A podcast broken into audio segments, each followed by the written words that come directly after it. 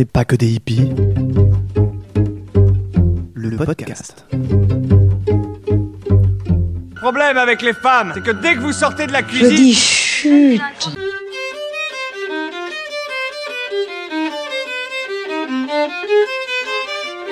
regarde-moi ça. Espèce de hippie de merde. à la sorora Never ever accept because you are a woman as a reason for doing or not doing anything.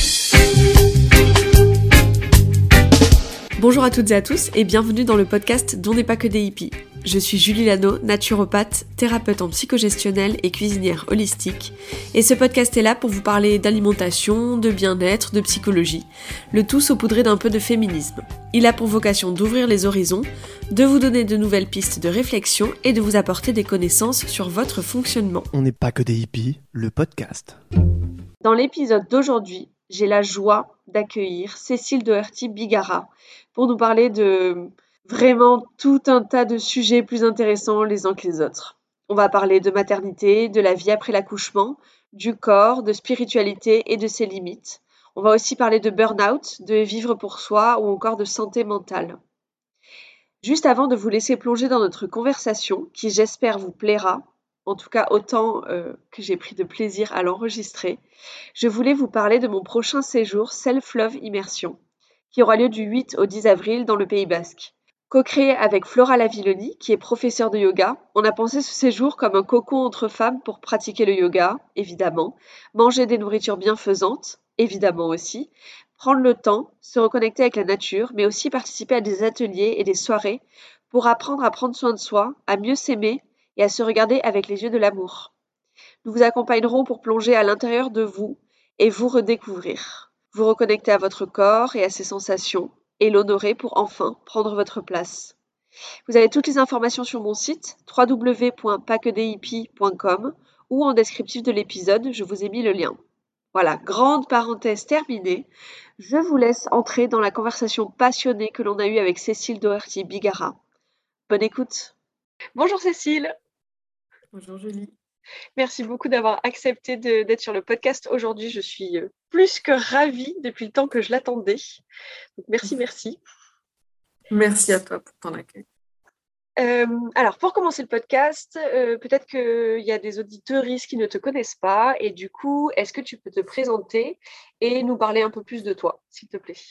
Oui, euh, je m'appelle Cécile Doherty Vigara. Je suis franco-mexicaine. Je suis née au Mexique et mon père est français, donc j'ai ces deux cultures en moi. Euh, je euh, j'ai 32 ans.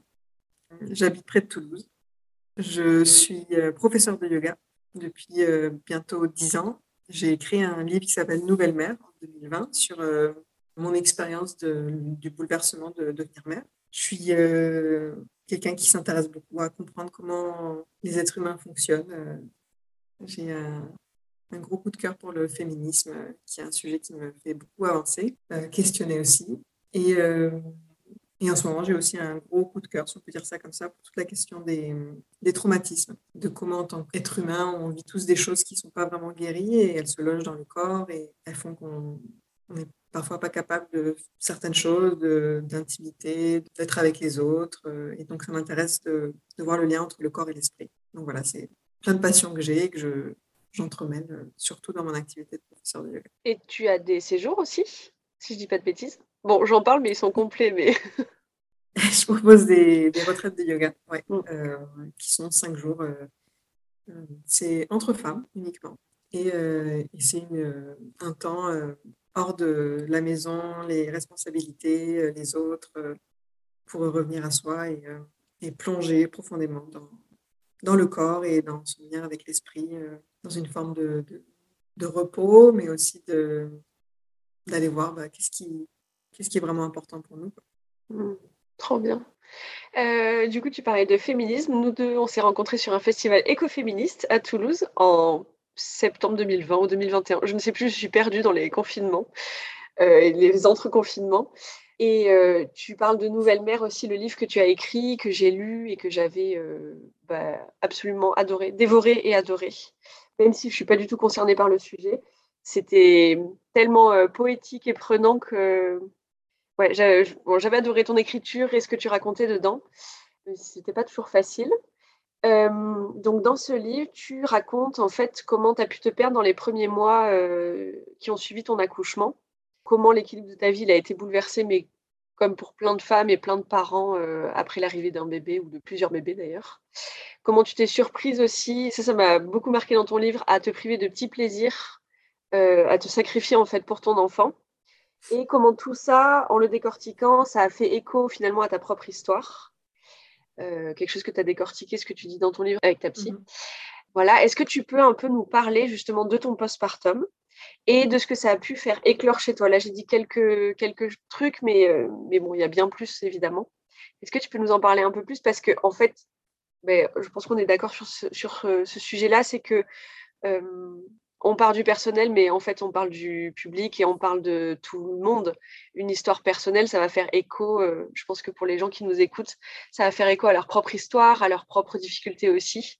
Du coup, je trouve hyper intéressant de parler de ton cheminement avec le postpartum et avec la maternité. Peut-être mmh. euh, amener de nouvelles questions, des nouvelles pistes de réflexion à ceux et celles qui nous écoutent. C'était une grande introduction, excuse-moi. non, non, mais t'inquiète pas.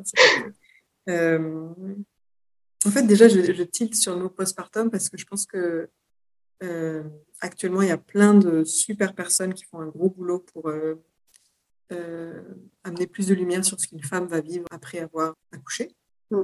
Ou même, je pense, en adoptant un enfant, mais en vivant cette vie avec un nouveau-né. Et on a cette idée dans la tête du postpartum comme étant les premiers mois. et en fait, ce que je, ce que je nomme dans, dans Nouvelle Mère, et ce qu'on est beaucoup à, à dire, c'est que finalement, le postpartum, c'est c'est pas que les premiers mois, c'est vraiment les premières années, voire toute la vie après le partum, en fait, toute la, toute la vie après euh, avoir accouché et avoir cette relation qui change tout, en fait, avec son enfant, avec ses enfants. Donc, euh, dans Nouvelle Mère, ce que. Alors, je sais, du coup, en te répondant, j'ai un peu perdu vue exactement ce que tu m'as demandé. ça, me rassure de, de voir que d'autres personnes font ça. Euh, ma question était, du coup, est-ce que tu pouvais nous parler de ton postpartum, mais on, peut mettre un autre mot dessus, de ta vie après euh, la naissance de ton enfant? Voilà. Et de ce que ça a pu faire éclore chez toi, en positif et en négatif ou en plus nuancé Parce que je crois que c'est mm. pas tout noir ou tout blanc à chaque fois. Ah, ben complètement. Euh, devenir mère, mettre quelqu'un d'autre au centre de ma vie tout d'un coup voir le parcours de ma propre mère. Donc, euh, parce que moi aussi, je deviens mère et du coup, je comprends des choses que je ne comprenais pas à l'époque. Mm. Sentir tout un tas d'émotions, euh, tout dans les intenses, ça, ça a été le plus grand apprentissage de ma vie. Ça m'a appris des choses sociétales. Je ne me rendais pas compte à quel point maintenant les femmes et les hommes qui vont devenir parents risquent d'être des parents très isolés par rapport à d'autres parents il y a 50, 100 ans. Isolés, c'est-à-dire? bah, beaucoup de gens ne vivent plus à côté de leurs euh, propres parents et des grands-parents et des cousines et des oncles et des tantes.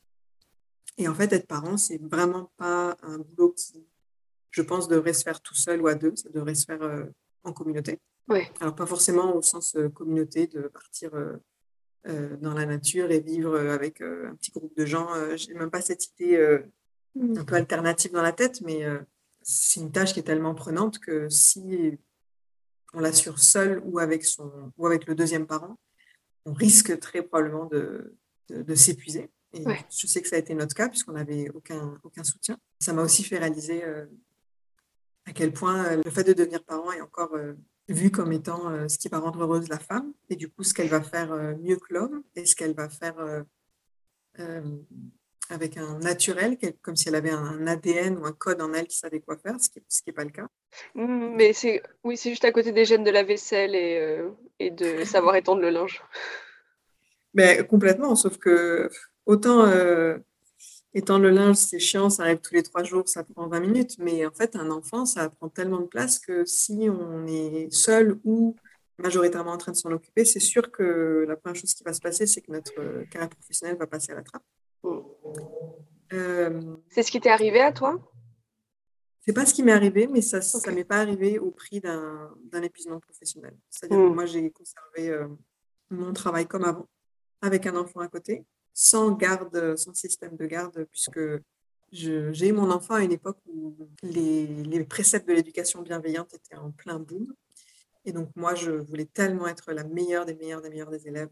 Et j'ai tellement à cœur, finalement, euh, de prendre bien soin de l'humain, de moi et des autres, que forcément, quand mon enfant est arrivé, euh, c'était euh, le plus important du plus important. Donc, j'ai essayé d'absolument tout lui donner. Et une des choses que, que nous avons fait, c'est de dire, bah, pas besoin de quelqu'un d'autre qui garde notre enfant, on va le faire nous-mêmes.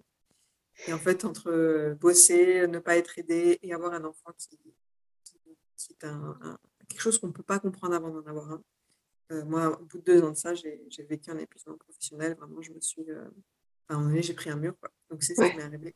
Et ça m'a appris beaucoup de choses aussi sur. Euh, alors, il y a tout ce qui est de l'ordre de ma relation avec mon enfant, mais dont je n'ai pas forcément envie de parler, dans le sens où c'est très. Euh, ne même pas mettre des mots dessus, c'est juste des moments de, de tendresse et d'amour et de complicité et de, et de, jeu. Mais par contre, ce qui, ce qui m'intéresse de parler, c'est de, aussi ce que ça nous révèle en tant que la personne qui devient le parent, qui a beaucoup moins de temps, qui voit les choses différemment, ça peut aussi pousser vraiment à rebattre les cartes de sa vie. Je trouve que c'est quelque chose qui arrive pas mal, que ce soit des changements de, métier, des, séparations, euh, des déménagements. Euh. À un moment donné, quand on a moins de temps et qu'il faut aller droit à l'essentiel, ça pose pas mal de questions sur ses amitiés, euh, de qui est-ce qu'on aime s'entourer, avec qui est-ce qu'on se sent bien. Parce que quand on a 10 heures dans la journée à, et encore là, j'idéalise la vie des gens. Je ne pense pas que les gens qui n'ont pas d'enfants ont une vie euh, totalement relaxe et chill, mais c'est sûr, quand on a moins de temps, ben, on réfléchit beaucoup plus à ce qu'on fait avec. Je trouve que c'est une des choses qui, moi, m'est arrivée avec le postpartum sur le long terme. Euh, mm. En fait, euh, mon fils vient de fêter 4 ans et si je regarde en arrière, bah, toute ma vie a changé parce qu'il est arrivé, on a, on a pris des grosses décisions. sa présence pousse vraiment à aller à ce qui est le plus juste pour soi. C'est plus difficile, je trouve, de s'embarrasser de personnes et de choses qu'on n'aime plus trop. Ouais, ça t'oblige à prioriser en fait. Mmh. Ok. Et euh, est-ce que ça a changé quelque chose par rapport à ton rapport au corps? Ouais, complètement. Tu peux nous en parler un peu euh, plus, si tu es OK avec ça? Oui, avec plaisir, bien sûr.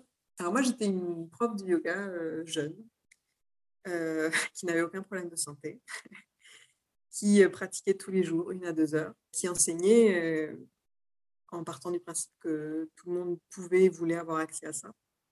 Euh, j'étais euh, très heureuse euh, quand je passais du temps dans mon corps, dans ma pratique de yoga. J'ai été enceinte, j'ai eu mon fils, j'ai accouché. J'ai redéroulé mon tapis de yoga peut-être un ou deux mois après. Et j'étais que des tremblements. Tout tremblait, j'avais plus aucune force dans mon corps. Tous les repères que j'avais installés avec le temps étaient complètement partis des pratiques euh, que je trouvais agréables de, relaxation étaient flippantes. C'est-à-dire que ce que je réalise maintenant, quand on est en hypervigilance, ce qui est souvent le cas quand on a un bébé ou un enfant, soit parce qu'on est fatigué et qu'on ne dort pas, ou juste parce qu'on est tout le temps en train d'être derrière son enfant à lui dire fais mm. attention, tu vas te brûler, touche pas à ça, ramasse ta cuillère. Cet état, en fait. C'est constant, quoi.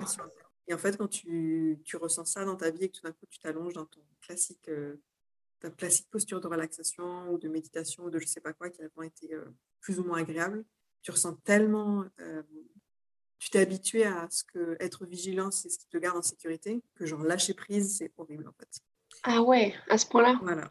Hmm. Oui, du coup, tout ça, ça a commencé à me faire réaliser. Puis ensuite, j'ai commencé à avoir mal à certaines parties de mon corps et tout. J'ai commencé à, enseigner beaucoup plus en partant du principe que les gens étaient fatigués, qu'ils n'avaient pas bien dormi, Ce que tu voyais pas forcément avant? Ce que je voyais pas, non. Je pense que c'est très difficile de euh, comprendre des choses qu'on n'a pas vécues dans son propre corps. Je pense qu'on peut les, on peut s'éduquer. Mm. On peut essayer d'avoir euh, une forme de, de, vraiment se mettre à la place des autres dans sa vie. Et c'est beaucoup des choses que je sais qui t'intéressent, qui m'intéressent aussi. Qu'est-ce que ça fait que de vivre cette vie dans, la, dans, le corps de quelqu'un d'autre? Mm, mm. Il y a vraiment un effort euh, d'éducation et d'humanité qui peut être là, qui je pense nous fait avancer. Mais c'est vrai qu'il y a des choses qu'on vit dans son corps et qui euh, ont une profondeur peut-être différente. C'est plus, plus, voilà, plus au creux de soi. Et du coup, euh, ça m'a amené à questionner aussi euh, comment on enseignait le yoga, comment on imagine que les gens arrivent dans le milieu de la spiritualité ou du développement personnel et on leur dit des choses des fois qui font plus de mal que de bien. Ça m'a amené à m'intéresser à, je te le disais au début, à la question des traumatismes qui font que, en fait, il faut, il faut je pense, euh, aborder les gens avec beaucoup de tact, parce que des fois, on ne sait pas à quoi on touche, qu'est-ce que ça va faire dégoupiller, qu'est-ce que ça, à quoi ça va faire écho, etc. Et notamment dans le corps, parce que le corps, garde, le corps garde la mémoire de toutes les années qui sont venues avant. Et puis là, euh, mon fils vient d'avoir 4 ans et je pense que ça fait 5-6 mois que je me sens à nouveau super forte et Ah ouais. bien dans mon corps. Donc c'est aussi un temps, un temps vraiment long qu'on n'imagine pas en fait. Où je pense que ça a été mon cas, c'est peut-être le cas d'autres personnes. J'ai vraiment abordé la, la maternité comme un truc de plus que j'allais rajouter à ma vie. En fait, c'est pas du tout un truc de plus qu'on rajoute à sa vie. C'est une, une Bon, ça devient ta vie, et une nouvelle vie à refaire et ça prend du temps. En fait, plein de choses prennent du temps. bien sûr. Et euh, juste pour rebondir là-dessus, là, sur euh, les choses qui peuvent générer du stress qu'on entend ou quoi, justement dans le milieu du bien-être ou de la spiritualité. Alors, ça va être très flou comme information, mais un jour, tu avais dit, je ne sais plus où, je ne sais plus si tu parlais de Deepak Chopra ou d'Eckhart Tolle, mais tu disais en gros, les gars, je ne suis pas sûre qu'ils aient des gosses et euh, qu'ils en- qu'ils aient eu à s'en occuper tous les jours, parce que sinon, je ne suis pas sûre qu'ils aient ce discours-là. Alors, je comptais faire la recherche de savoir s'ils avaient des enfants ou pas, j'ai j'ai pas pris le temps de le faire. Mais ça me penser quand j'ai lu le livre d'Eckhart Tolle euh, sur le pouvoir du moment présent, qui est déjà que j'ai trouvé pas hyper accessible au niveau intellectuel. Bon, c'est peut-être mon niveau intellectuel qui n'était pas à son niveau à lui. Mais je me suis dit, ok, en fait, j'entends tout ce qu'il dit, je comprends le principe, mais en fait, on parle encore une fois à des gens qui euh, n'ont pas euh, trois enfants en bas âge euh, qui hurlent dans l'appartement, que tu n'as pas dormi depuis six mois, une nuit complète. On ne parle pas à des gens potentiellement qui ont une maladie chronique qui les fait souffrir tous les jours et qui, en fait, le pouvoir du moment présent, c'est beau, mais dans un certain contexte, quoi. Et du coup, je trouve que toute cette mouvance-là, oui, intellectuellement, je le comprends et tout, mais tu dis, ça ne peut pas s'appliquer à tout le monde. Et effectivement, pour cette histoire de maternité, de, de parentalité, on va dire, enfin, je trouve euh, qu'il peut y avoir un monde entre ce qui est prôné et la réalité de bon, bah, ça fait une semaine que tu n'as pas dormi, ton gosse il te vomit dessus pour la douzième fois de la journée, t'en peux plus, quoi. Donc, euh, pas, euh, je sais pas, prendre cinq minutes pour méditer et dire non, mais tout va bien, c'est le moment présent, j'accepte, c'est l'univers qui m'envoie ça. Au bout d'un moment, tu pètes un plomb, mais c'est normal, quoi. Bon, bref, voilà, je trouve qu'il y a un monde. Oui. Moi, je trouve ça intéressant à un moment donné, les choses qui nous passionnent, que ce soit la musique, la danse, le yoga, la cuisine, de voir un peu quelles sont les grandes figures qui s'expriment depuis euh, plusieurs siècles. Et à un moment donné, tu tiltes Oui. sur le fait que c'est quasi que des hommes euh, qui ont pu déléguer une grosse partie de leur euh, vie euh, domestique, familiale, généralement à leurs femmes. Et donc, forcément, leur, euh, leur enseignement, aussi riche soit-il, est culturellement teinté de ça. Et Ouais. donc, la question après, c'est bon, où sont les femmes? Est-ce que je les cherche? Est-ce que je lis ce qu'elles ont à dire? Et aussi, quels sont les sujets qui n'ont pas été traités? Parce que j'ai lu récemment un livre qui s'appelle Apaiser nos tempêtes, euh, de, je crois que ça s'appelle Jean Egland, qui euh, a écrit tout un livre sur euh, vraiment une, fiction. hein. C'est vraiment comme si tu, si tu lisais un livre fiction, un roman. Et elle a voulu tourner ça autour de ce que ça fait d'être mère. Et elle disait qu'en fait, elle n'avait jamais lu ça avant. Donc même nous, en tant que femmes, même s'il y a des sujets euh, du corps, euh, de la maternité, euh, de la sexualité qui nous intéressent, on n'a pas assez de, de précédents pour se dire je peux y aller. Donc il y a aussi un, truc de se dire ça vaut la peine, c'est légitime comme sujet et je vais l'aborder différemment.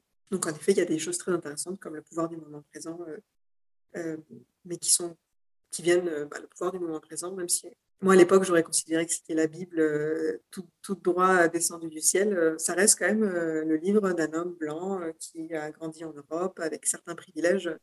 Mais oui, En fait, il y a des choses, qui, il y a des angles morts qu'il n'a pas vus. Et, euh, et moi, j'ai hâte de voir les, les gens qui disent justement ces angles morts qui concernent leur histoire à eux, leur culture à eux. Euh, et, euh, et voilà quoi. Parce que faut voir toujours voir euh, qui est en train de parler en fait. Aussi intéressant et intelligent et enrichissant ce soit, on a toujours tous une perspective en fait. Et au bout d'un moment, ça fait tellement de fois qu'on a juste la même perspective d'hommes euh, qui n'ont pas touché à toute une sphère domestique et familiale, qu'il y a des choses qui manquent. Et donc, en ce qui concerne la spiritualité, moi, j'ai trouvé ça fou qu'on me parle de, l'intensité, de faire des retraites de méditation, de, je sais pas moi, d'accepter l'autre. Et que le jour où j'ai vécu la parentalité, que je considérais être la chose la plus intense du monde, personne n'en parlait. Je me suis dit, bah, en fait, euh, là, il y a une expérience euh, complètement dingue qui te prend aux tripes, euh, qui bouge tout. où sont les traités philosophiques et spirituels qui décortiquent comment ça se passe, comment on aborde ça. En fait, ils n'existent pas. Ils n'existent vraiment pas. Soit parce que les gens ne l'ont pas vécu, la plupart du temps des hommes, soit parce que des femmes se sont dit c'est un sujet qui fait trop bonne femme, euh, je ne vais pas l'amener sur la table. Donc on est en train de bouger tout ça. Mais je suis contente qu'on fasse cette parenthèse-là parce qu'en fait, c'est hyper important. Je trouve que on peut se sentir en décalage entre ce qu'on vit, ce qu'on ressent et ce qui est prôné et se dire mais je suis pas normale ou j'y arrive pas, c'est moi qui ai un problème, c'est moi qui bloque, je me mets des bâtons dans les roues. Mais non, peut-être que tous ces discours-là ne correspondent pas à la période de vie dans laquelle on est ou à la situation dans laquelle on est. Je veux dire, si on est euh, dans une précarité telle que euh, le 10 du mois, on n'a plus d'argent pour euh, se payer à manger, on a du mal à, payer son loyer, voire on n'a pas de, toit au-dessus de la tête, tous ces discours-là, c'est beau, hein, mais ça ne s'intègre pas dans la vie dans laquelle on peut galérer, où on peut avoir des grosses difficultés, où, en fait les besoins premiers, c'est ceux qui vont primer sur tout le reste. Et du coup, je pense que aussi le monde de la spiritualité pardon, s'adresse à des personnes qui ont le temps et l'espace mental d'y réfléchir et de se pencher dessus. Mais, euh, et je pense que ça peut aider aussi des personnes qui vivent dans une bah, grande pauvreté, précarité ou dans une grande souffrance parce que ça aide à voir autre chose, à se raccrocher à quelque chose comme la religion au final.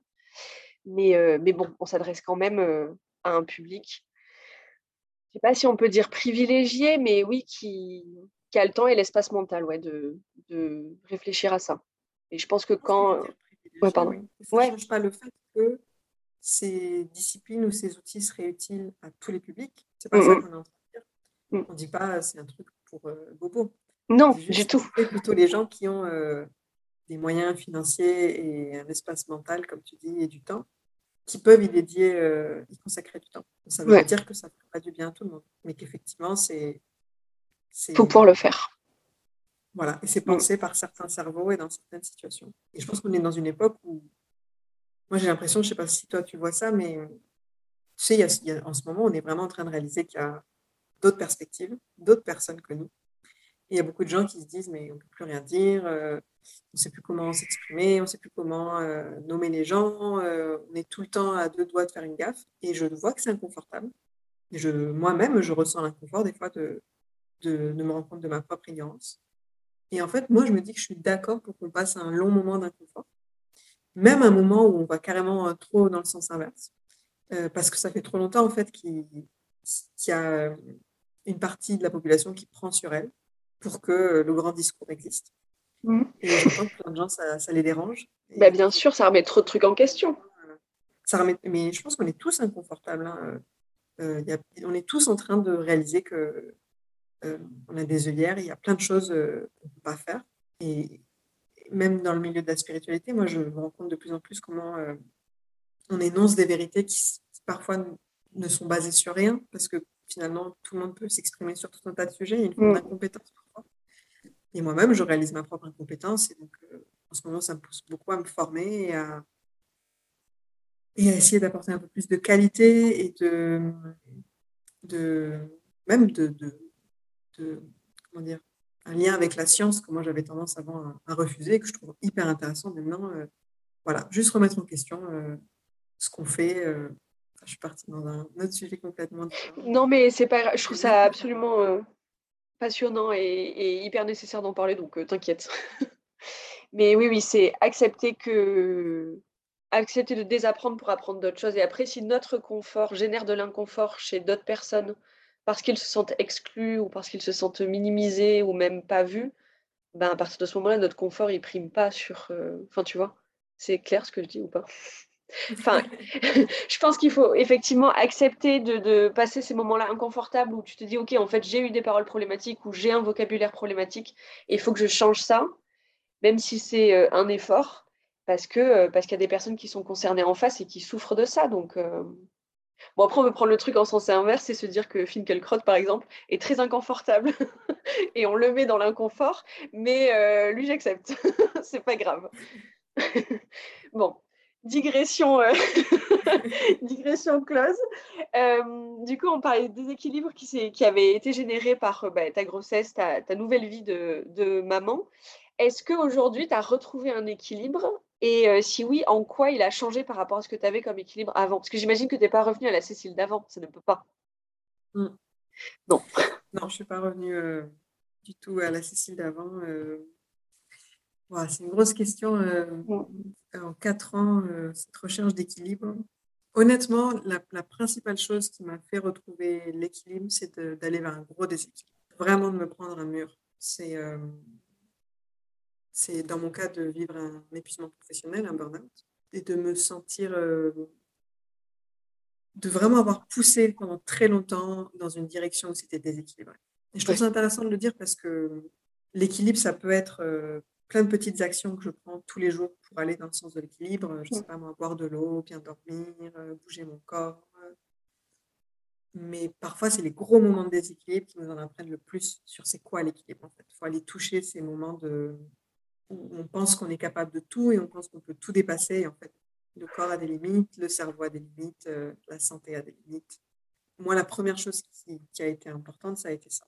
Ça a été ce, moment où euh, je me suis sentie profondément épuisée et où je pensais que je qu'un épuisement professionnel ou un burn-out, c'était quelque chose euh, qui se, dont on récupérait si on se donnait quelques semaines, peut-être deux mois de repos. Et en fait, moi, ça m'a pris un an. Ah bah oui. Ouais. Si les capacités aussi, du corps, elles sont dépassées, euh, c'est très très long, ouais. C'est une temporalité euh, que je que j'imaginais pas. Euh, J'étais très habituée à faire les choses selon ma propre volonté. Donc même si mon corps me disait euh, je suis fatiguée, je veux plus, je, ma tête et ma volonté primaient toujours. Hmm. Donc et j'avais réussi à faire plein de belles choses comme ça en fait en, en- poussant, euh, en me disant des fois aussi que c'était peut-être pas de la fatigue, mais que je procrastinais, que j'avais peur, qu'il fallait que je continue. Puis je pense qu'il y a tout un discours euh, en tant qu'entrepreneur et personne créative où on te dit euh, si tu ressens de l'inconfort, si tu ressens de la peur, c'est bon signe, il faut que tu continues. Donc c'est un peu difficile de, de mettre des limites. Ouais. De se dire mais est-ce que là ce que je sens c'est que vraiment il faut que j'arrête ou est-ce que c'est juste que j'ai peur et que je cherche des excuses pour ne pas avancer Et puis selon la culture ambiante, moi vraiment à ce moment-là, il y avait j'étais en tout cas moi soumise à une culture vraiment de, c'est normal que ce soit inconfortable. Donc réaliser que eh ben, on pouvait euh, se prendre un mur et que même si on voulait très fort, au bout de deux mois, c'était pas fini. J'étais encore euh, euh, profondément fatiguée. Je sentais au niveau de mon cerveau, j'avais vraiment l'impression de que ma main allait chercher des manivelles et ne les trouvait pas. En fait, il y avait des réflexes qui n'étaient pas là, il y avait des mots qui n'étaient pas là. Euh, Alors, je dis pas que ça se voyait forcément dans tous les gens. Je pense que les gens autour de moi ne le, ne le voyaient pas, mais moi, je le sentais très fort. Et donc, il y a eu ça. Et euh, une autre chose qui a fait partie de mon équilibre, c'est de commencer un travail avec une thérapeute. Ouais. Je pense qu'on a tous tendance à minimiser ce qui nous arrive. On se dit, mais tout le monde a plus ou moins eu des moments difficiles dans sa vie. euh, rien de spécial avec ce qui m'est arrivé à moi.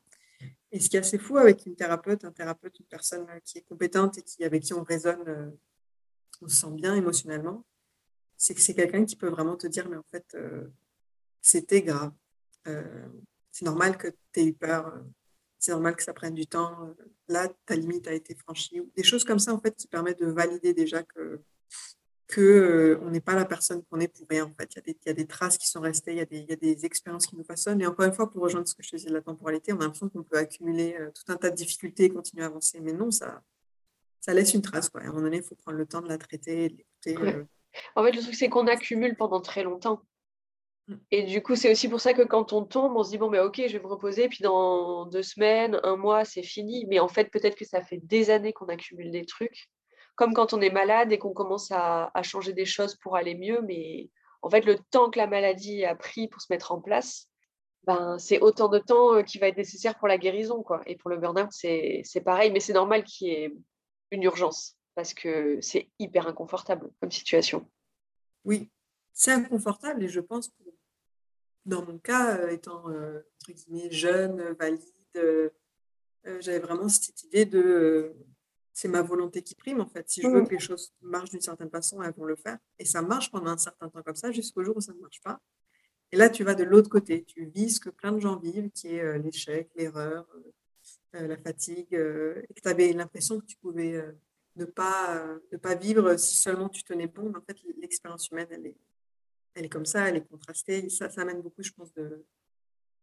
Je sais pas si c'est beaucoup, mais en tout cas, ça m'a amené une part d'humilité, je pense, vis-à-vis de ma place dans tout ça, et, et même une idée de me, charger beaucoup moins d'objectifs et de choses à faire chaque jour. Avant, Ouais. euh, j'attendais beaucoup de ma vie et de moi. Euh, et j'étais OK avec le fait de travailler et de vivre dans le stress.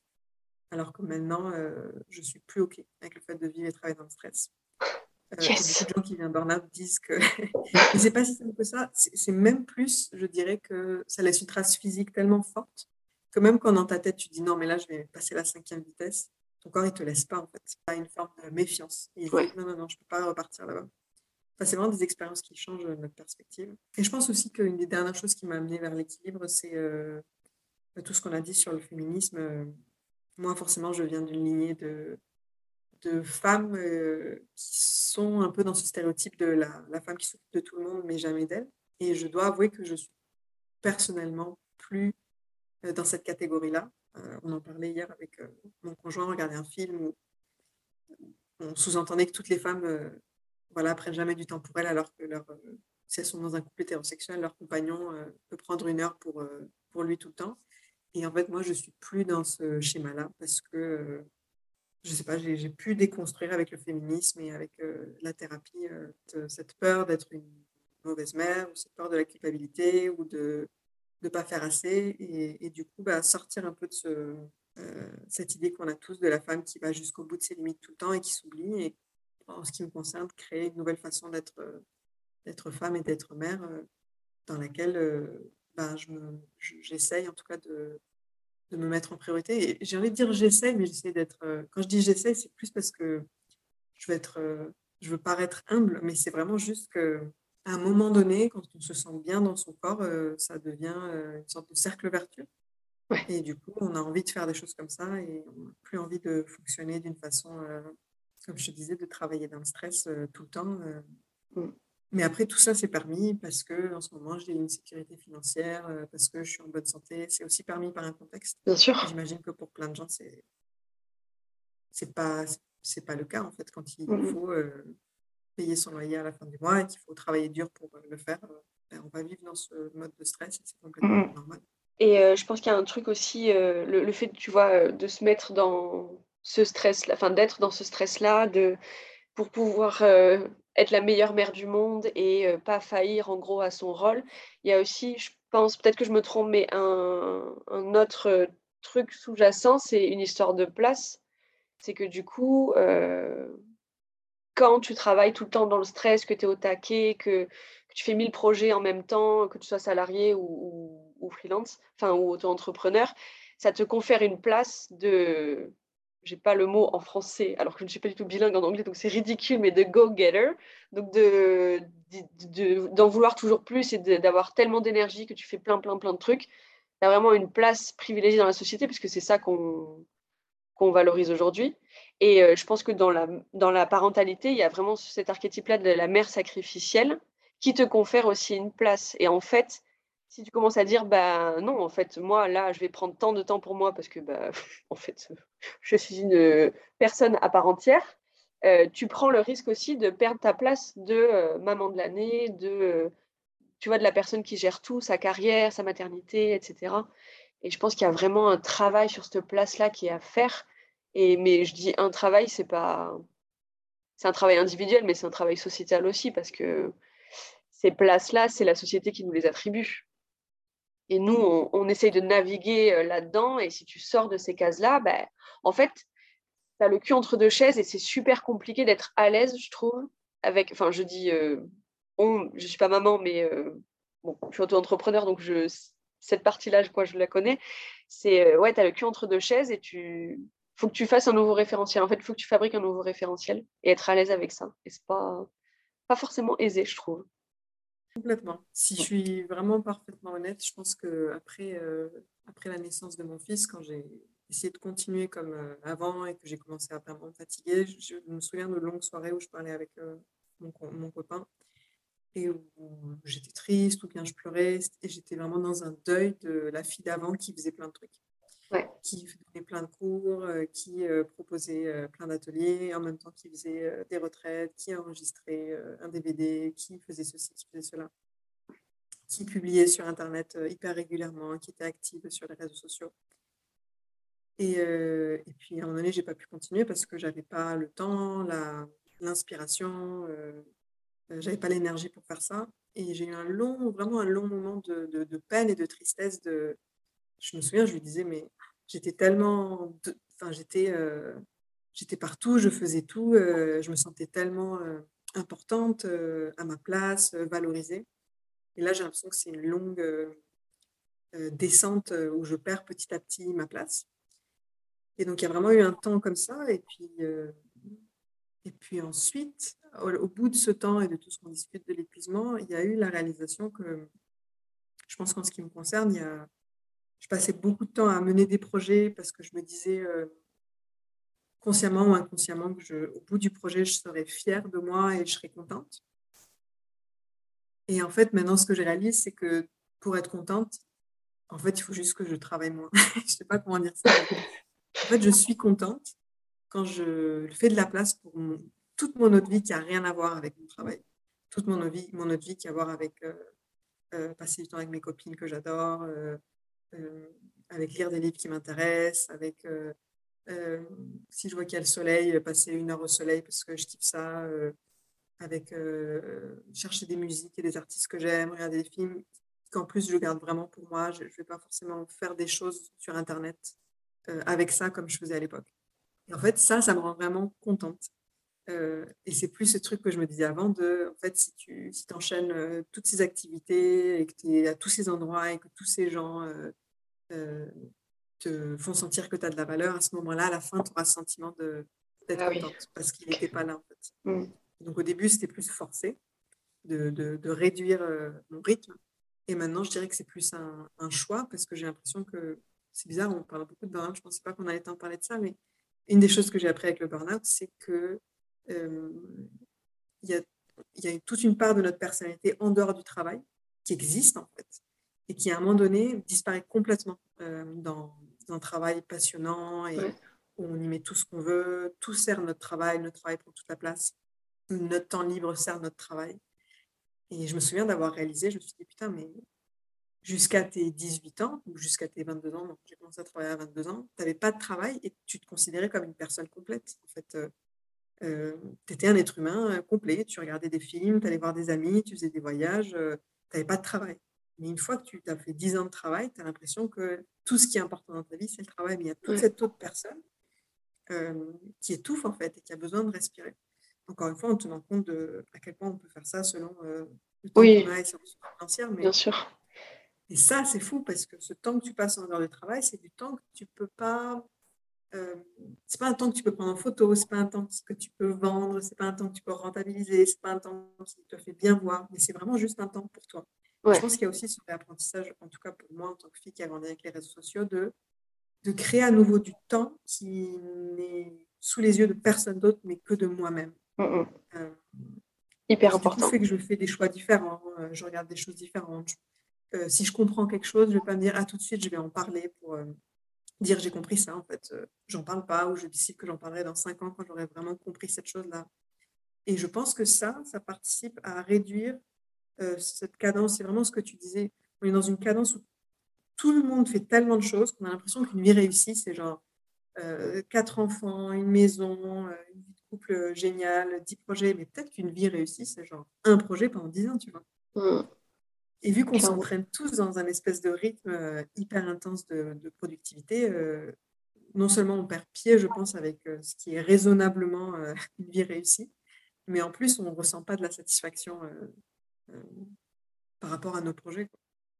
Oui, ouais, c'est clair, et je trouve que c'est hyper important, effectivement, de commencer à faire des choses pour soi, sans chercher à rentabiliser et sans chercher à l'appliquer, enfin voilà, juste pour se faire plaisir et pour se nourrir soi, quoi. Euh, mais comme je te disais, ouais. je tiens à dire que moi j'ai appris ça pas en le choisissant, mais en prenant un mur. Oui, ben, bah, en général, ça. ça. se passe comme ça, hein, clairement. C'est quand tu as touché le fond que tu te dis, OK, en fait là ça marche plus, du coup je suis obligée de trouver une autre façon de vivre parce que toutes les conditions qui m'ont amené à me prendre un mur ou à, enfin voilà, à plus y arriver, si je les change pas elles, en fait euh, la, la situation va jamais changer. Donc, euh, donc oui, oui tu es obligé de réajuster. Et après, si tu repars dans, dans, tout ce qui t'a amené au burn-out, ben, automatiquement, tu vas en faire un autre. Et tu vas en faire un autre beaucoup plus vite parce que les limites du corps, si elles ont été franchies une fois, derrière, comme tu disais, euh, il est beaucoup moins sympa qu'avant. ou beaucoup plus sympa, je sais pas, je sais pas trop, mais en tout cas, il te met des alertes beaucoup plus rapidement, pas plus mal au final. Et après, il faut juste voilà, apprendre à, comprendre ces alertes-là, à, lire les sous-titres du corps et à dire, OK, là, je recommence à euh, pleurer en me réveillant le matin, alerte rouge, clairement. Ou je recommence à faire des insomnies, alerte rouge. On laisse moins se passer de choses aussi, on se rend plus vite compte euh, quand ça déconne. Euh, du coup, on parlait des injonctions, euh, on n'a pas dit ce mot-là, je crois, mais en, gros, on parlait des injonctions un peu à être voilà, super maman, euh, super entrepreneur, super tout. Et dans le cadre de la maternité, bah, il y a un peu cette idée-là de voilà, faire de la pédagogie positive euh, aller tout le temps au rythme de l'enfant dans un monde qui n'est pas du tout adapté. Déjà au rythme des humains, il n'est pas adapté, mais au rythme de l'enfant encore moins. Il y a euh, l'injonction aussi à euh, éventuellement avoir une super carrière, mais aussi gérer ces quatre enfants, comme tu disais. Pas les faire garder par une nounou parce qu'il faut que tu sois une super maman. Il faut que tu aies un corps hypertonique, alors qu'en général, bah, les corps, ils sont épuisés faire du 6 simua quatre fois par jour, en plus de sa carrière, plus tout le reste, c'est pas possible, juste physiquement, ça ne déroule pas. Et euh, il y a beaucoup de charge mentale, tant qu'à faire. Du coup, comme tu t'intéresses énormément au féminisme, et je sais que c'est vraiment des choses auxquelles, enfin des, sujets sur lesquels tu, as des réflexions très profondes. Euh, d'après toi, tout ça là, ce bordel là, ça vient d'où? Parce que c'est des injonctions auxquelles on ne peut pas répondre, clairement. Enfin, pas tout en même temps en tout cas. ça vient d'où et quelles solutions on pourrait trouver à ça, si tu as des idées? Ouais, bah, avant de dire d'où ça vient, parce que déjà, je ne pense pas que je sois assez euh, compétente pour euh, connaître tout en termes historiques et sociologiques, même si je m'intéresse au sujet, quelque chose qui l'enflamme, quelque chose qui l'exacerbe, euh, je pense que c'est la quantité d'informations qu'on a maintenant sur la vie des autres. oui, moi je pense, enfin c'est comme je, te disais avant, avant qu'on enregistre, je suis un peu dans une grotte en ce moment où je, je ne suis pas trop sur Internet, euh, je, fais mon truc dans mon coin. Euh, euh, J'accepte pas forcément euh, trop de propositions parce que j'essaie d'avancer sur un projet. Et du coup, je réfléchis beaucoup à qu'est-ce que ça nous fait, ce, truc qu'on a accepté qui était que, avec certaines plateformes et des réseaux sociaux et Internet, maintenant, c'est accepté, c'est on ne remet pas en question le fait que je, je peux, moi, Cécile, euh, euh, si je le souhaite, euh, en 30 minutes d'Internet, avoir les informations sur la vie de 45 femmes qui ont déménagé, qui ont un problème de santé, qui ont un super travail de décoratrice d'intérieur, qu'est-ce qu'elles ont mangé ce matin, la dernière chose qui les a politiquement scandalisées, etc. etc. Euh, et donc, on considère que c'est normal, on considère que c'est divertissant, on considère que c'est euh, peut-être des fois euh, excessif, mais voilà, ça fait maintenant partie de nos vies. Et, et, moi, je pense que notre cerveau est incapable de, de gérer toutes ces informations. généralement, il va essayer de les traiter pendant le reste de la journée alors qu'on fait d'autres choses. On va avoir un peu des rappels de de genre ah oui j'ai vu cette image là, ah oui j'ai entendu ça et tout d'un coup il va les traiter. Je pense que souvent ça nous euh, fait mal dans le sens où on a tous des sujets sensibles. On est, on est tous une situation où euh, on essaie d'avoir un enfant et on n'y arrive pas et on a de la peine par rapport à ça. On veut euh, s'acheter une maison, mais on n'est pas dans une phase financière où on peut être éligible à un prêt, du coup on ne peut pas faire ça, etc., etc. Et donc tous les jours on est confronté à, à des gens qui nous parlent de nos sujets sensibles et en plus, sans en être informé avant, c'est-à-dire que tu peux vraiment être en train de lire un truc sur quelqu'un qui te parle d'un sujet qui est neutre pour toi que tu trouves intéressant et puis tu scrolles un peu plus bas et tu vas lire un truc qui va te chambouler profondément parce que ça touche à une corde sensible chez toi. Et on enchaîne comme ça à peu près 50 informations. Et, euh, et en ce qui me concerne, avec ce temps de grotte, je, je, suis... Et je dis ça vraiment pas en considérant que ça se calque à tout le monde. On est tous différents, on est tous différents, on est toutes différentes. Mais pour moi, la, la chose qui me fait sentir la plus nulle et qui me fait voir ma vie sous le pire angle, c'est aller sur les réseaux sociaux. Parce que, comme on le disait au tout début, je trouve qu'au final, dans une vie, en fait, plutôt que de se dire je vais mener 500 projets, on va peut-être en mener trois avec le cœur. Et en fait, quand tu avances avec ton petit projet, que ça prend du temps et que tu as des doutes et qu'il y a des hauts et des bas et que, tu penses que dans une journée, tu vas faire 50 tâches, en fait, tu arrives à en faire 3 parce que le corps a des limites et que tu as envie de faire d'autres choses et laisser exprimer la partie de toi qui n'est pas juste une personne qui bosse. Eh ben, c'est déjà suffisamment euh, un défi humain. Mais derrière, quand tu as accès à cette pléthore de, vie et, de, et, et de chemin et de, et de succès et de une toute petite partie de la vie de quelqu'un, mais qui brille énormément, moi, personnellement, c'est quelque chose qui me fait euh, euh, dégringoler euh, dans mon estime de moi, dans ma confiance en moi. Aussi. je n'en avais pas forcément conscience quand j'étais quelqu'un qui euh, regardait euh, les réseaux sociaux, euh, on va dire trois fois par jour, euh, 30 minutes trois fois par jour. Quand j'ai arrêté de le faire pendant des longues périodes parce que je voulais un peu tester d'autres choses et que c'était un bon moment pour moi, là, à ce moment-là, la fois où j'y vais 30 minutes, j'ai beaucoup plus conscience de ce que ça me fait. C'est un peu comme, sais, alimentairement, quand tu manges tout le temps quelque chose, tu ne te rends pas forcément compte Mm. de, Carrément. de l'effet que ça te fait. Mais si tu fais, euh, tu coupes complètement cet aliment-là et tu le réintroduis une fois, là, tu vois tout de suite, ok, en fait, j'ai le ventre qui gonfle, j'ai la peau qui fait plein de petits boutons, tu vois en fait ce que ça fait. Et donc, je suis pas en train de dire de ne plus avoir de réseaux sociaux. Moi, j'ai toujours un réseau social et j'y vais une fois tous les euh, 3-4 jours. Euh, je suis juste en train de dire que pour moi, euh, ça, c'est comme mettre de, de l'alcool euh, sur du feu. Ça, ça enflamme complètement euh, euh, cette partie de nous qui veut pas être perdante, qui veut bien faire, qui a peur de manquer d'argent, qui a peur de manquer de sécurité, qui a peur de d'être en retard par rapport à ses copains et ses copines, qui a peur de l'âge qu'elle a et ce que ça veut dire dans la société. Je pense que ça, ça fait tout exploser. Ouais. Et donc, pour moi, c'est quelque chose que j'essaye d'aborder euh, euh, en le voyant comme quelque chose de, qui pourrait être profondément dangereux pour moi. Alors, je ne sais pas à quel point ce que je dis est...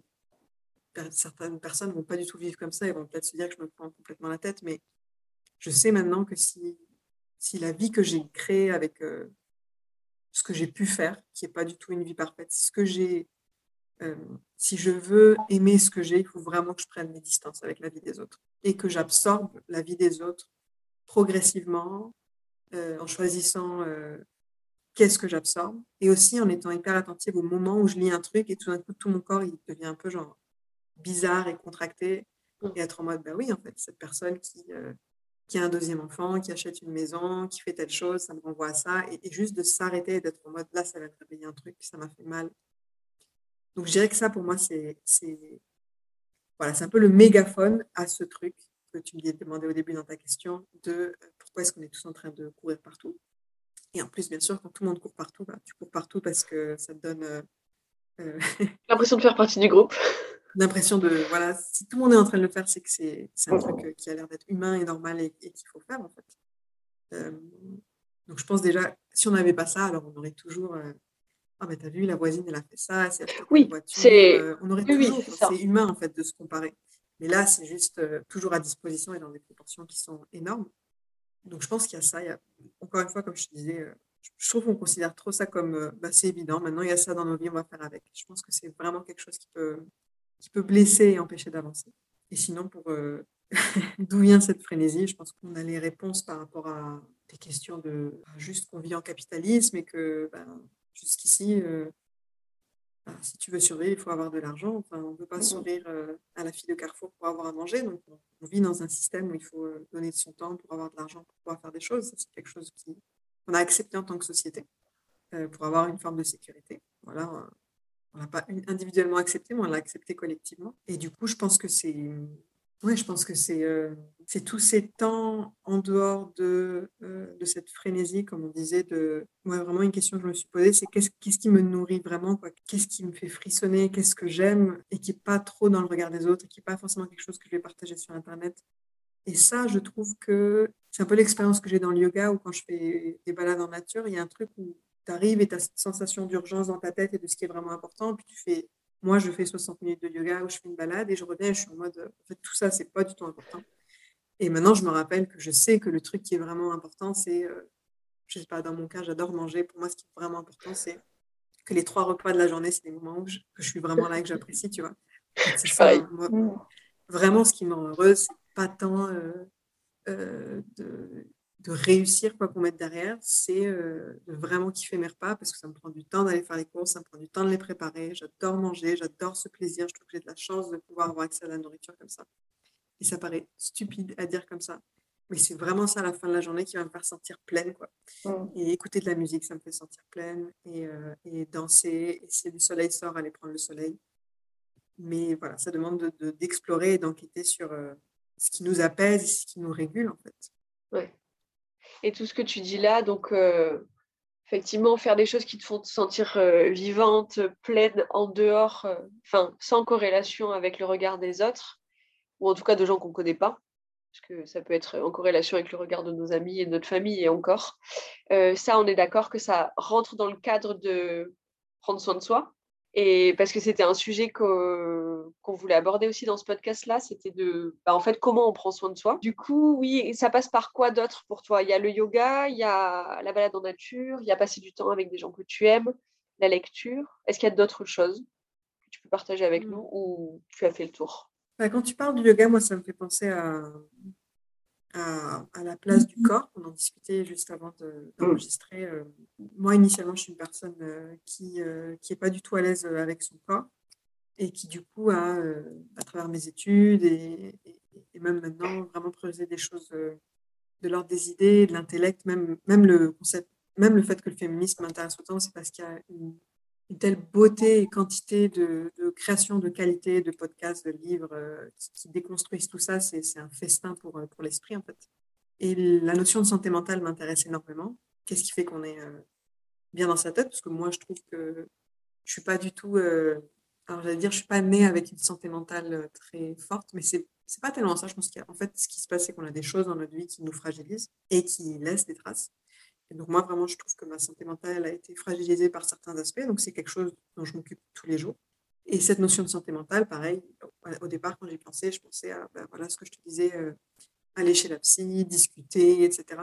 Donc, j'ai toujours tout mis du côté de, de ce qui se passe dans la tête, de ce qu'on peut euh, trouver des mots, euh, même de lire, de la beauté, euh, des gens qui savent écrire et formuler des choses, faire voir les choses de certaine façon. Et tout ça pour dire que c'est totalement un accident en soi que je sois professeur de yoga parce que à la base, je, n'ai- pas d'aisance dans le corps et j'ai tendance à dénigrer ça. Mais quand j'ai commencé, quand j'ai fait mon premier cours de yoga et que j'ai senti, je me sentais bien, mais d'une façon qui était différente de quand on se sent bien dans la tête. En fait. Ouais. Et donc, il y a eu tout ce temps où j'ai pratiqué, je suis devenue euh, professeur et j'ai commencé à réaliser euh, que en fait, le corps était aussi intelligent que la tête. Et ensuite, euh, que la santé mentale, ça passe aussi beaucoup par le corps, parce qu'il y a un, super livre qui s'appelle Le corps, le corps n'oublie rien, qui parle des traumatismes et qui explique que les situations difficiles de notre vie, euh, en fait, elles, elles changent le fonctionnement de notre corps, surtout de notre système nerveux. Donc, notre corps fonctionne différemment. C'est pas juste dans ma tête, je me sens bien, je me sens pas bien, je me sens en confiance, je me sens pas en confiance. c'est- Mon corps ne fonctionne plus comme le tien. Quand moi, je vois un truc qui me fait flipper et toi, tu vois un truc qui te fait flipper, moi, la façon dont mes hormones se mettent en place, dont mon corps réagit, n'est pas la même que la tienne. C'est pas que je fais pas d'efforts ou que je pourrais euh, prendre sur moi ou, ou que je suis pas assez euh, motivée dans ma tête. C'est vraiment que mon corps réagit différemment. Ça, ça vient des expériences de ma vie. Donc, j'ai commencé à réaliser que bah, le corps était hyper important dans la santé mentale et même à gratter sur ce truc que j'avais décidé qui était que le sport était absolument nul, que ça servait à rien et commencer à faire des trucs sportifs et à réaliser que ben, en fait je viens pas du tout d'une famille où on fait du, du sport je suis, je suis une fille donc j'ai souvent été gênée par mon corps commencer à gratter ça et en fait euh, pour moi maintenant prendre soin de moi un des gros éléments c'est d'avoir euh, du temps dans mon corps tous les jours et, quelque chose mais que je comprenais tellement pas enfin pour moi voir des gens qui disent euh, quoi qu'il arrive je prends une heure pour courir ou euh, je fais de la randonnée mais c'est absolument une langue étrangère pour moi. Je comprends pas ça. J'étais persuadée que les gens faisaient ça parce qu'ils voulaient avoir une certaine esthétique, que leur corps ressemble à quelque chose. Et peut-être que certaines personnes le font pour ça et c'est très bien aussi. Mais en fait, de, de réaliser à quel point c'est ça qui fait que la tête fonctionne mieux, en fait, que on voit les choses différemment et on sent une, une aisance dans son corps qui dissipe certaines choses qui ont l'air moins importantes et du coup, les vraies priorités émergent. Pour moi, ça a vraiment fait partie de, de, de prendre soin de moi. Donc, ce, Mm. ce temps euh, dans le corps. Qui, peut-être pour toi ou pour d'autres personnes, c'est genre, ah, mais oui, mais moi, depuis que j'ai 6 ans, je sais que c'est important avec ma famille, on a toujours fait des trucs dans le corps, euh, euh, etc., etc. Et qui est lié à la sexualité, qui est lié à l'intimité, qui est lié à plein de choses. Tellement de choses passent par le fait de vivre dans son corps, en fait. Oui, alors moi je me suis mise à faire du sport à 25 ans et avant je ne comprenais même pas le concept effectivement des gens qui faisaient du sport. Je ne savais pas quand on faisait ça par plaisir. Je, voilà, c'est, mon cerveau ne comprenait pas ça. Donc je me suis mise à courir à 25 ans ou 26 peut-être quand j'ai commencé à faire un burn-out. Voilà, pour te donner une idée. Donc euh, je te comprends vraiment profondément et je détestais le sport. oui, je détestais le sport jusqu'à ce que effectivement tu te rendes compte que, enfin moi, euh, pour ma part en tout cas, qui suis d'un naturel euh, excessivement anxieux et stressé, en fait c'était la seule chose qui contrebalançait ça. Bon bah au bout d'un moment, tu es là. Bon, effectivement, je ressens pas l'appel, le besoin de me dépenser, mais par contre, je sais que si je le fais pas, euh, ça va pas du tout aller. Donc, tu réponds à un autre type d'appel. Mais oui, ça fait partie de. Oui, effectivement, la santé mentale, elle passe tellement, tellement, tellement par là. Du coup, tu nous parles du corps. Transition toute trouvée, incroyable, sur tes projets de 2022. oui. oui. oui, je, j'essaye de, ben, comme on disait au tout début, des fois, il y a des choses qu'on comprend mieux quand, on l'a vécu dans la chair, dans sa, propre chair. Ben, moi, je, sais ce que ça fait de ne pas se sentir concerné par le corps, ou de s'exclure soi-même, ou de juste se sentir tellement nul et avoir tellement peur que ça fasse mal et de se comparer aux autres que du coup, on, se dit que c'est pas pour soi. Et du coup, euh, je, je, suis en train de créer un, programme pour apprendre euh, aux gens et surtout aux femmes à être dans leur corps. Euh, comprendre en étant dans son corps, qu'est-ce que ça, qu'est-ce que ça réveille euh, dans, dans l'esprit, en fait, ce qu'on appelle l'éducation psychosomatique, c'est comprendre en faisant. Je trouve qu'il y a des personnes, moi en tout cas, je suis comme ça. J'aime bien faire, j'aime bien aussi qu'on m'explique exactement qu'est-ce qui a fait que ça a débloqué, qu'est-ce qui a fait qu'en fait je l'ai vécu différemment. Donc j'essaye, j'essaye de faire ça et comme je te disais, je pense que c'est pour moi, la découverte du féminisme, ça a été de réaliser euh, plein de, carcans dans lesquels j'étais. Moi, j'étais vraiment dans ce carcan de, le jour où je deviendrai mère, il n'y a que moi qui peux tout donner à mon enfant et ça passera tout par moi et je m'épuiserai. Il y a plein de choses comme ça dans lesquelles j'étais vraiment dans le moule. Mais euh, un truc à côté duquel je suis passée, c'est que j'ai, grâce au yoga, c'est que j'ai appris grâce au yoga à ne pas tant regarder mon corps, mais à le sentir.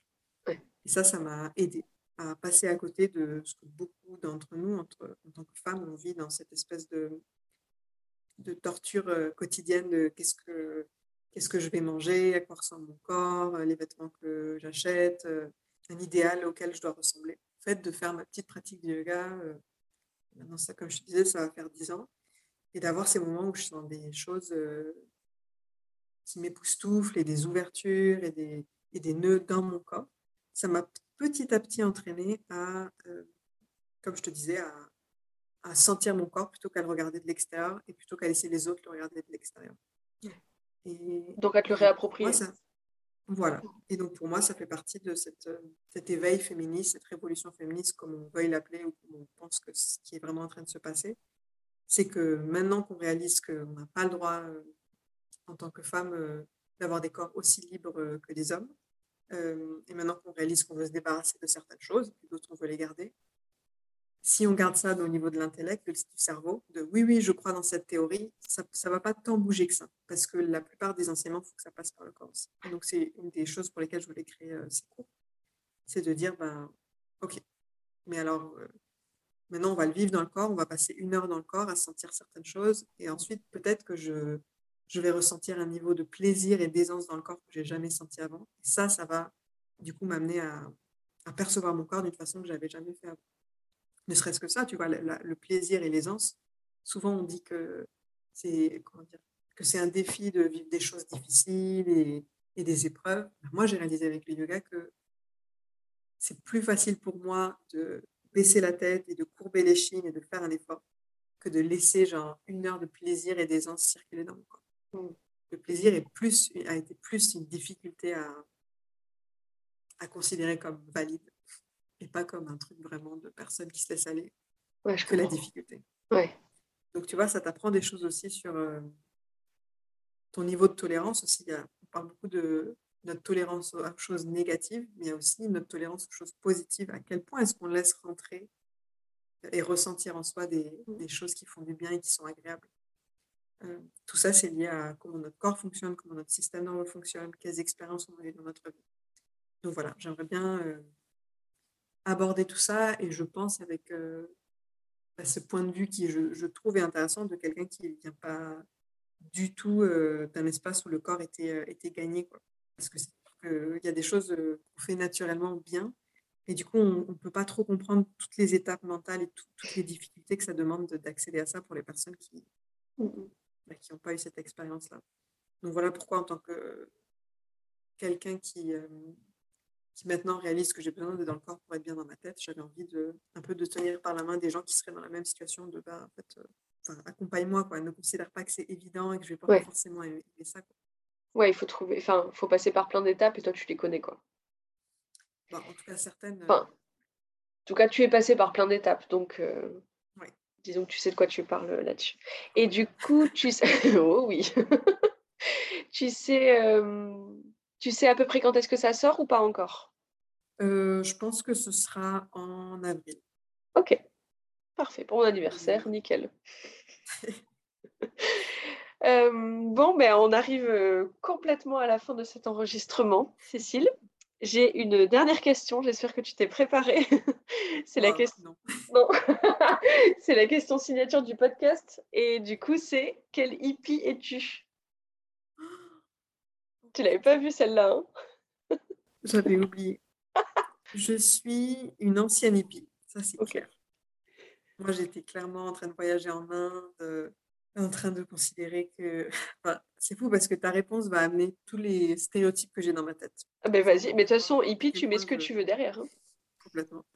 Donc moi, j'étais vraiment en mode, euh, je comprends pas pourquoi chaque personne sur Terre n'est pas végétarienne ou végane. Euh, euh, je sais pas moi, la médecine conventionnelle ne sert à rien, je vais juste faire de la médecine alternative. euh, la science, euh, c'est une religion, c'est un dogme, euh, rien à battre, je repousse. Donc en ce moment, je pense que je suis une hippie repentie. oh mon Dieu, j'espère que j'ai vexé personne en disant ça. Mais oui, moi j'ai un peu un. En ce moment, j'ai plus, je suis en train d'aller plus dans le sens inverse de mon hippie, de mon, de mon expérience hippie. Oh là là, non, je mets des choses. En fait, c'est là, je, je suis en train de me moquer parce que je pense que pour moi, le, quand j'étais une- quand je me considérais une hippie, c'était aussi la période de ma vie où j'avais la vingtaine et, et c'était euh, celle où je pouvais euh, philosopher pendant quatre heures avec quelqu'un et discuter du Eh oui. monde euh, et où tout était possible. et donc, c'est une belle énergie. Et même maintenant, si je suis honnête, j'ai 32 ans et avec mon copain, on est toujours en train d'essayer de retrouver cette énergie-là. Pas tous les jours comme avant, mais on essaye de l'insuffler en fait. Donc, je veux pas, j'ai tort de m'en moquer. euh. C'est vraiment une énergie de vie et de, et de se dire, bah, j'en ai, j'en ai toujours quelque chose à foutre de ma vie, ça m'intéresse toujours, euh, il y a toujours des choses à faire. Qui a tendance, pour moi, un petit peu à des fois disparaître derrière le quotidien et les responsabilités. Donc, je pense que je suis une, une ancienne hippie qui, se, qui a besoin que cette énergie soit là pour euh, l'apporter, mais qui euh, peut-être remet en question un pan de, de ce, de cette, de ce mouvement-là, je vais dire, euh, qui, euh, en tout cas dans mon métier du yoga, qui peut-être euh, manque de formation et de compétences de fondement. Non, mais si, je vois, je pense que je vois ce que tu veux dire, oui, que bah, c'est intéressant de savoir la physiologie du corps humain, les pathologies du corps humain, pour savoir bah, mécaniquement comment ça fonctionne, comment tu prends en charge quelqu'un qui a euh, un genou en vrac. Et ça, peut-être que quand tu dis hippie repenti, moi, ce que j'entends, c'est qu'en fait, tu as décidé d'ouvrir les portes que tu avais fermées à cette époque-là euh, pour aller explorer. Du coup, juste, tu t'es ouverte autrement, quoi. Oui. Ça On va dire ça comme ça. Tu le dis mieux que moi. Et, euh, et après, euh, derrière le mot Qu'est-ce que tu mets toi derrière le mot hippie? Dis-moi. qu'est-ce que je mets moi? Oui, derrière le mot hippie. Moi, je mets tous les clichés, euh, les clichés qu'il peut y avoir, c'est-à-dire euh, danser nu sous la pluie, euh, marcher pieds nus dans l'herbe, bouffer des graines germées, manger du quinoa, manger bio, être pour le respect des êtres vivants, voilà. Et c'est tout ce que je suis moi, clairement. Bon, je danse rarement nu sous la pluie, j'avoue, mais, longtemps qu'on n'a pas fait une danse nue sous la pluie. Mais vu que j'habite en centre-ville de Toulouse, ce serait excessivement gênant, je pense. Et euh, je verrai ça quand je serai à la campagne. Et, euh, et du coup, mon nom de scène, on n'est pas que des hippies, c'est qu'en fait, on n'est pas que ça. Et effectivement, oui, on peut s'intéresser à la science, oui, on a des connaissances euh, issues du domaine scientifique. Non, on n'est pas contre la médecine moderne. Tu vois qu'en fait, tout est interconnecté. Tu vois ce que je veux dire? Mais du coup, pour moi, voilà, hippie, c'est ben, ce dont les gens me traitent depuis euh, 15 ans de toute façon. Donc, euh, j'accepte. Et oui, je marche pieds nus. Voilà, c'est pas. Et oui, je bouffe des graines germées. Mais je fais pas que ça. C'est euh, accepter aussi, euh, tu vois, l'ambivalence euh, que tous les êtres humains peuvent avoir. Donc, bah, si, enfin, je suis absolument fan de Morito et de Spritz. oui, je mange de la raclette. Enfin, tu sais, tous les trucs qui rentrent pas dans ton cliché de hippie, ben, en fait, si on change un peu l'image et on, on- les frontières sont beaucoup plus floues. Voilà, en gros. Du coup, j'ai répondu à ma propre question. Non, mais je trouve ça. Ça- Cécile. c'est. Bah, je voulais savoir, vu que c'est un mot que, que tu as amené, du coup, c'est sûr que toi, tu as, réfléchi un peu à, à, à tout ça, quoi. Mais en tout cas, ça me fait penser que, ouais, peut-être qu'avec le temps, en fait, on, on passe de, de visions très euh, tranchées. Ouais, et je crois.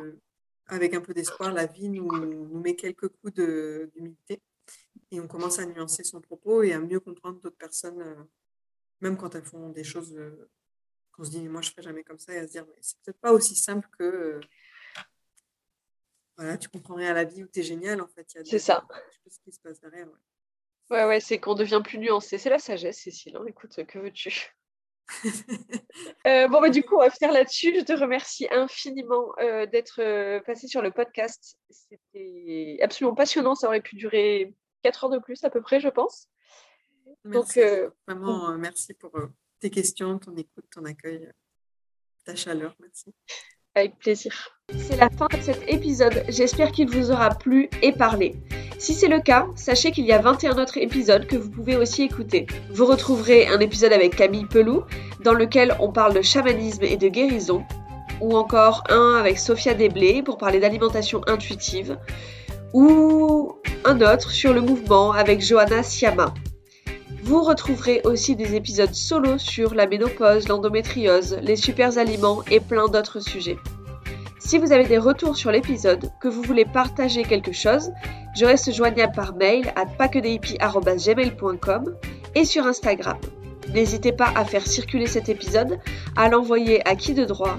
Si vous l'avez aimé, vous pouvez le partager sur Instagram en me taguant avec le paquedehippies ou en me laissant 5 étoiles et un commentaire sur Apple Podcast ou sur Spotify puisqu'a priori désormais c'est possible de le faire aussi sur cette plateforme. Ça m'aide énormément à faire connaître ce travail, à diffuser l'information et à faire grandir le podcast. Merci de m'avoir écouté, prenez soin de vous et à bientôt dans vos oreilles. Empieza el matriarcado.